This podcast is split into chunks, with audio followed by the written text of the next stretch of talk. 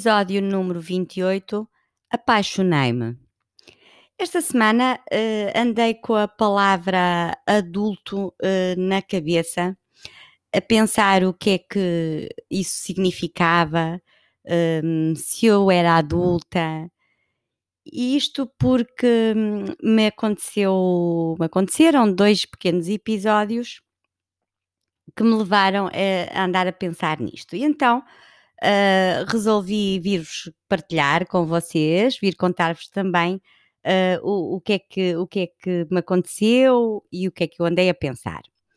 Primeiro fui ver, fui ver a, a palavra adulto, o que é que significa, e fui ao meu, ao meu dicionário, ao meu dicionário da Porta Editora, um velhinho dicionário que eu tenho, é uma quinta edição, em que diz que adulto diz assim: adulto, adjetivo e significa o mesmo que ou o indivíduo que passou a fase da adolescência, ponto e vírgula, que atingiu o estado em que pode reproduzir-se, ponto e vírgula, crescido, em sentido figurado, que atingiu o seu pleno desenvolvimento, do latim adulto, adulto, adulto.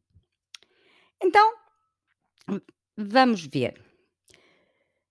Se passei da idade da adolescência, uh, acho que tem dias.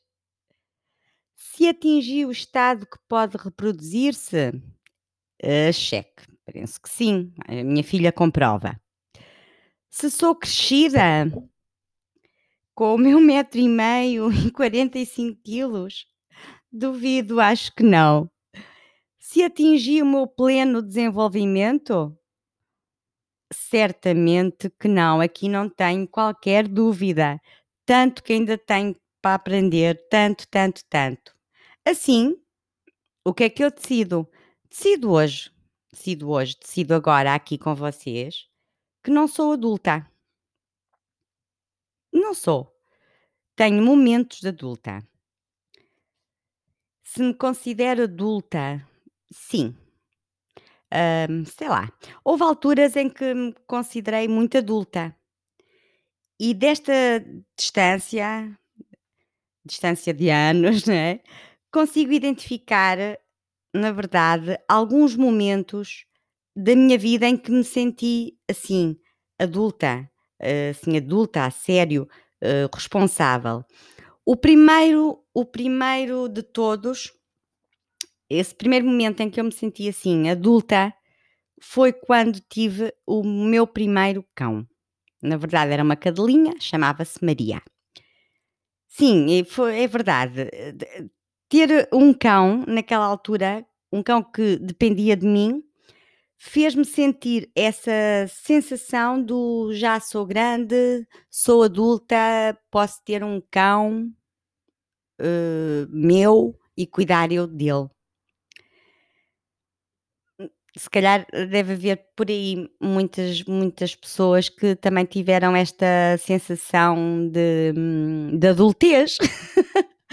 Não sei, existe adultez, penso que sim, uh, com, com animais de estimação. Eu, eu tive com, com, com o meu primeiro cão, sim. Depois, outro, o que me lembro, o segundo talvez, em que, em que me senti adulta, sim, foi quando comecei a trabalhar Aí sim, também senti-me muito adulta, tinha uma roupa de adulta, fazia cara de adulta, uh, sentava-me como uma adulta e trabalhava como uma adulta. Senti-me, senti-me quando comecei a trabalhar. Uh, claro que ao longo dos anos, uh, responsável sim no trabalho, mas não nesse sentido de adulta. O terceiro momento em que me senti adulta hum, foi quando casei. Foi quando casei, uh, é verdade, teve esse efeito em mim. Teve, não, não posso negar. Uh, será geracional, uh, se foi da educação, das crenças que temos, uh, mas senti que casada era uma adulta, ia construir uma família e, e ser adulta tal como via os meus pais. No fundo, seria uma espécie de, de corte umbilical, umbilical.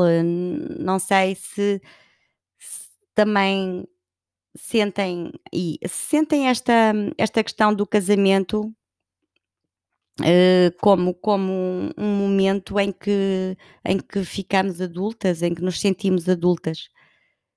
Uh, naturalmente, esta sensação de sou adulta com o casamento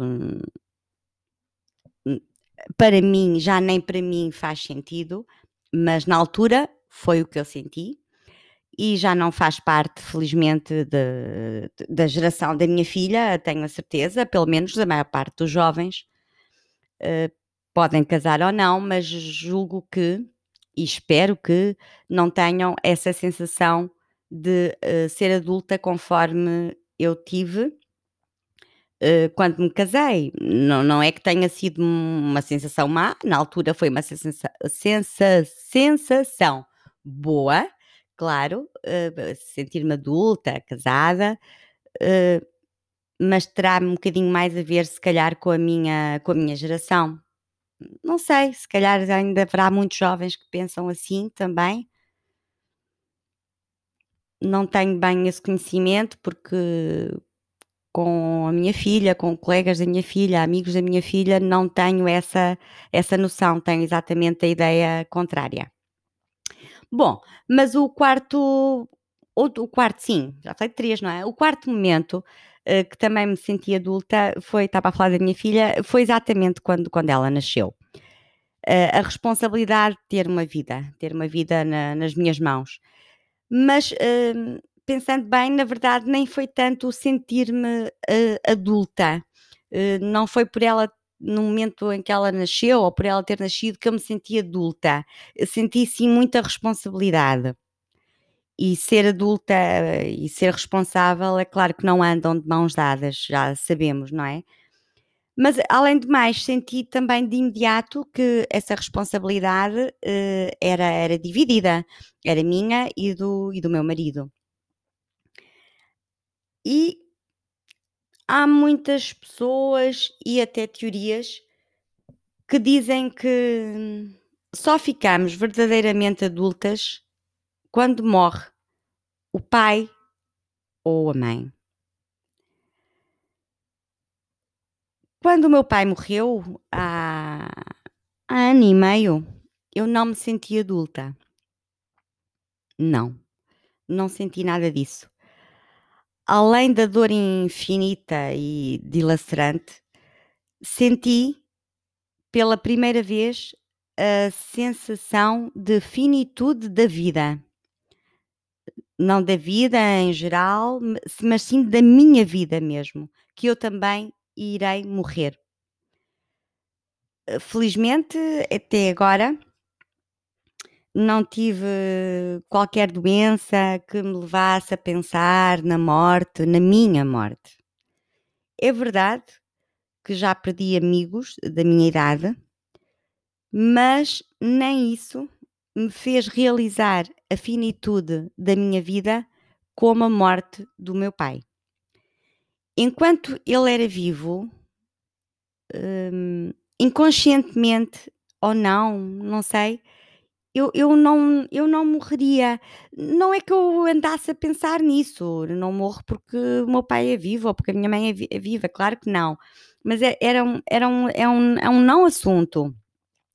Não era por tabu da morte, não, não é por nada disso, julgo eu, mas hum, a existência de, do, dos pais vivos hum, não me faziam pensar na minha morte, não é? E esta semana, dois pequenos episódios fizeram-me pensar muito neste assunto de ser adulta, e é, e é, isso que eu estou aqui a partilhar e que hum, de todo o coração. Cá em casa existem muitos livros de, de banda desenhada. Uh, o meu marido, a minha filha gostam imenso há, há de tudo, julgo eu. Um, eu limito-me ao, ao Asterix. Sim, esse, esse, esse gosto imenso, sempre fui uma fã. Eh, lá vou, lá vou lendo, ou lia o Lucky Luke, também lia um ou outro, também achava engraçado. Uh, nunca gostei do Tintim, desculpem-me as fãs do Tintim, mas o meu, o meu mau feitio, aquela pequena parte do meu mau feitio, uh, não, não me leva a ter qualquer empatia com, com o Tintim. O Tintim enerva-me, aquela inteligência dele, até o cãozito, coitadinho do cão, eh, tudo no Tintim me enerva, mas mas à parte dos apartes, eh, a minha cultura e o interesse por banda desenhada eh, fica-se por aqui e, portanto, pelo Asterix, claro, não vou falar da Turma da Mónica e da Brutuaja e do Clube do, da hum, Blota, lembram-se? Eu gostava imenso dessas. E, hum, mas eu estava aqui a falar da banda desenhada, não é? Portanto, que, que, o meu interesse e a minha cultura é assim praticamente zero uh, nessa, por, essa, por essas bandas. Engraçado, por essa banda da banda desenhada. Mas ficava-se por aqui, porque esta semana, uh, esta semana, estava sentada terça, na quarta, já não sei bem. Estava, estava sentada no sofá da sala. Eu levanto muito cedo e muito cedo mesmo. Quando digo muito cedo, é, de manhã é mais madrugada, porque eu levanto mesmo volta das quatro, cinco da manhã e faço várias coisas uh, ainda antes de, da casa acordar, digamos assim. E uma das coisas que também gosto de fazer é ler uh, um pouco de manhã.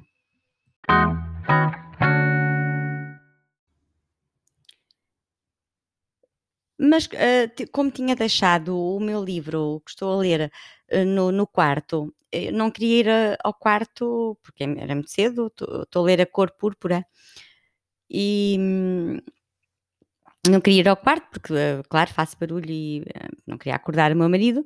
E há sempre lá muitos livros na, naquela mesinha que geralmente temos ao pé da, do sofá, não é? Estão sempre lá muitos livros. E estava mesmo em cima, assim, de um, de um molhinho deles, estava um, um, livro da banda desenhada do Corto Maltese. Eu peguei, disse assim, olha, vou pegar neste. Peguei, peguei no livro peguei nele, confesso, com uma certa displicência, assim, vou pegar nesta coisa. Isto é quase, é quase uma heresia, não é?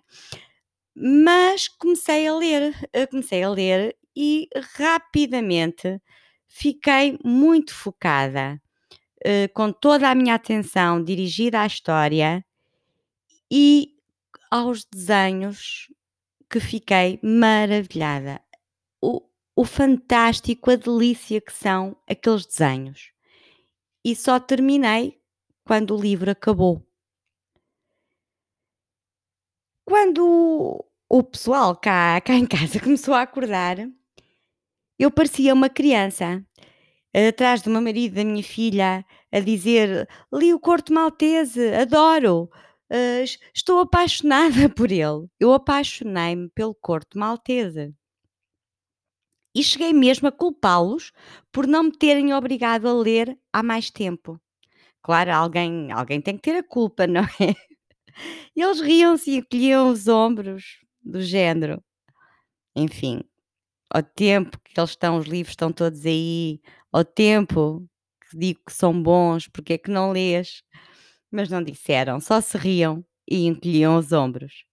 E para mim tinha sido uma descoberta fantástica aos 50 e tal anos, qual adulta, uma criança feliz, o que eu estava apaixonada, não é que eu estava, o que eu estou apaixonada pelo Corto Maltese, mas apaixonada a sério.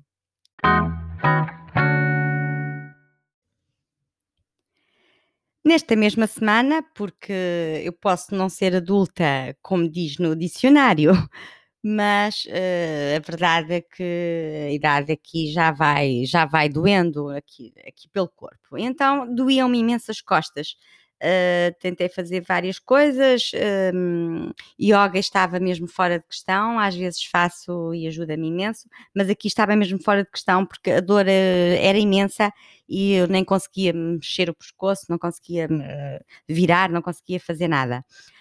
fui caminhar para ajudar a, um, a desinflamar, não sei se existe esta palavra, é assim, não é? porque caminhar ajuda imenso caminhar uh, uma meia hora ou meia hora, 45 minutos, a caminhar ajuda imenso para quem tem dores nas costas. Fica a dica, é verdade. Então, assim, ao fim do dia, uh, fui então caminhar uh, para, para aliviar estas dores. Quando cheguei a casa, mas aliviou um bocado, mas não, não assim muito, mas estava um bocadinho melhor, mas ainda, ainda com bastantes dores. Cheguei a casa depois da caminhada, a minha mãe perguntou-me, a minha mãe, já falei dela aqui várias vezes, em vários episódios deste podcast, tem 89, 89 anos. Uh, tem 89 anos. Perguntou-me como é que eu estava, se estava melhor. Eu lá disse ah, um bocadinho, mas ainda aliviou um bocadinho, mas ainda estou bastante aflita. E ela disse-me: Então deita-te aqui na minha cama. E lá fui eu, deitei-me de barriga para baixo e a minha mãe fez-me uma, uma massagem com o quê? Com o Vic Vaporub, aquela latinha em cremas. Estão a ver o que é? Em casa dos meus pais havia sempre e eu também tenho, tenho também tenho sempre essa, essa latinha em crema. E, e então a minha mãe fez-me uma massagem com, com o Vic Vaporub, Vic Vaporub nas costas porque eu, para mim, aquilo acho que dá para tudo. Parece uma embaixadora da, da marca. Uh, e depois fez-me uma, fez uma mensagem, como eu estava a dizer, depois tapou-me as costas com uma toalha, uma toalha aquecida e eu adormeci. Adormeci na cama da minha mãe. Ao lado dela, ela estava sentada no seu sofá a ver a televisão. Eu adormeci, fiquei por ali e acordei no, no dia seguinte. Talvez há mais, oh, mas mais, há mais de 40 anos que não dormia com a minha mãe. Se sou adulta, não. Eu sou uma criança feliz. Na mesma semana, apaixonei-me e dormi com a mãe. Se isto não é felicidade, digam-me o que será.